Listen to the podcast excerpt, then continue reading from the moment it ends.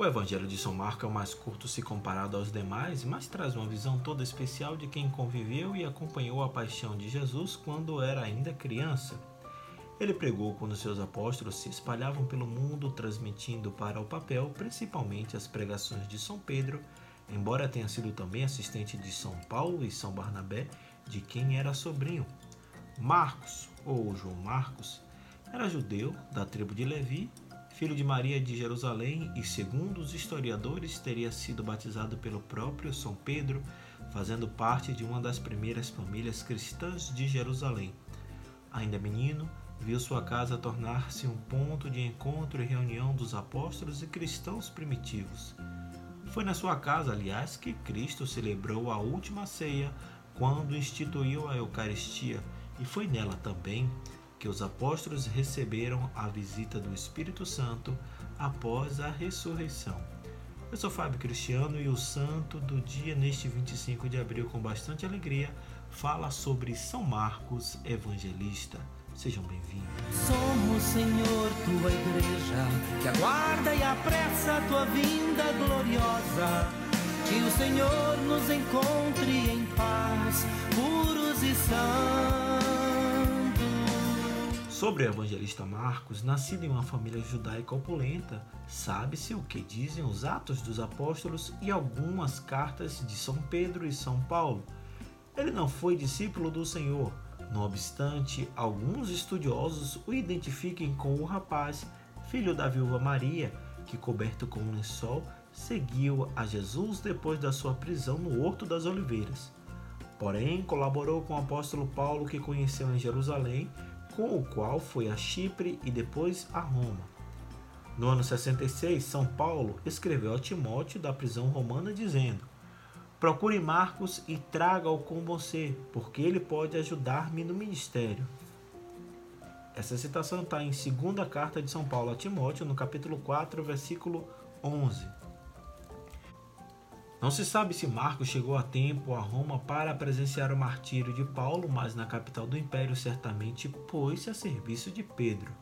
A Basílica Romana de São Marcos, em pleno centro histórico, testemunha a sua presença, visto que se diz a sua casa foi construída sobre o lugar onde surgiu a casa onde o evangelista viveu.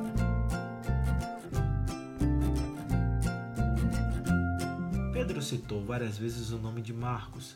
Na sua primeira carta, por exemplo, lemos: A comunidade que vive em Babilônia, escolhida como vocês, manda saudações. Marcos, meu filho, também. Vemos isso em 1 carta de Pedro, capítulo 5, versículo 13. E ainda nos Atos dos Apóstolos, após a libertação milagrosa de Pedro da prisão, lê-se: Pedro então refletiu e foi para a casa de Maria, mãe de João, também chamado Marcos, onde muitos se haviam reunidos para rezar. Está nos Atos dos Apóstolos, capítulo 12, versículo 12. Depois da morte do príncipe dos apóstolos, não se tem mais notícias de Marcos. Uma antiga tradição diz que ele foi evangelizar o Egito, onde fundou a igreja de Alexandria. Outra narra que antes de chegar ao Egito, esteve em Aquileia para reconfirmar a evangelização no nordeste do império. Ali converteu Hemágoras, que se tornou o primeiro bispo da cidade. Ao deixar Aquileia, parece que Marcos ancorou por causa de uma tempestade nas ilhas Realtenses, núcleo original da futura cidade de Veneza. Durante o sono, sonhou que um anjo lhe avisara que deveria permanecer naquela terra à espera do último dia.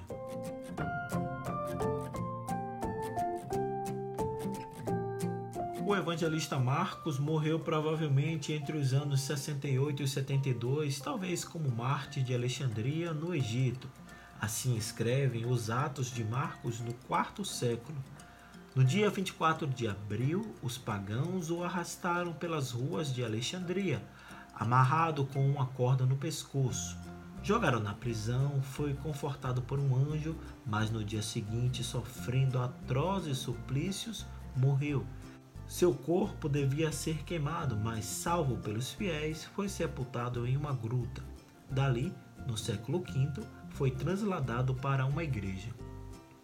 Segundo uma lenda, no ano 828, dois mercantes venezianos teriam levado o corpo de São Marcos, ameaçado pelos árabes, para a cidade de Veneza, onde ainda hoje descansa na basílica a ele dedicada. Algumas de suas relíquias são conservadas também no Cairo, Egito, na Catedral de São Marcos, sede do patriarca copta ortodoxo Távadros II.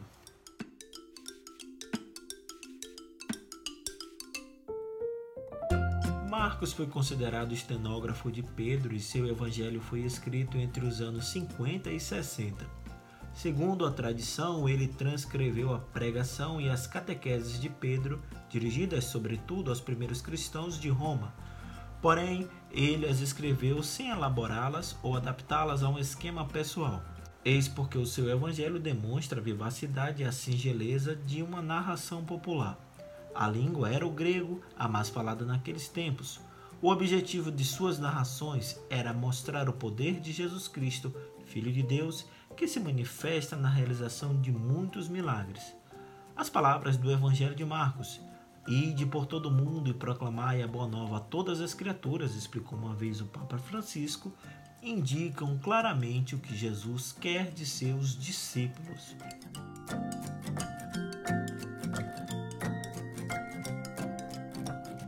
Em 1071, São Marcos foi escolhido como titular da Basílica e principal padroeiro da Sereníssima. Na época, Veneza era indissoluvelmente ligada à pessoa do evangelista, cujo símbolo era um leão alado, um dos quatro seres do Apocalipse, que traz um livro com a escrita Pax Tib Marc Evangelist Meus, ou em português, Paz a ti, Marcos, meu evangelistas. Se torna o brasão da cidade colocado em todos os lugares dominados pela Sereníssima, título dado à República de Veneza.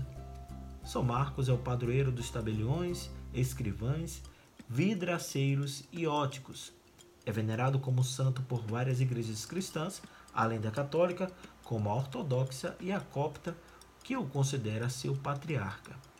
São Marcos Evangelista, rogai por nós. Mas o Senhor virá, ele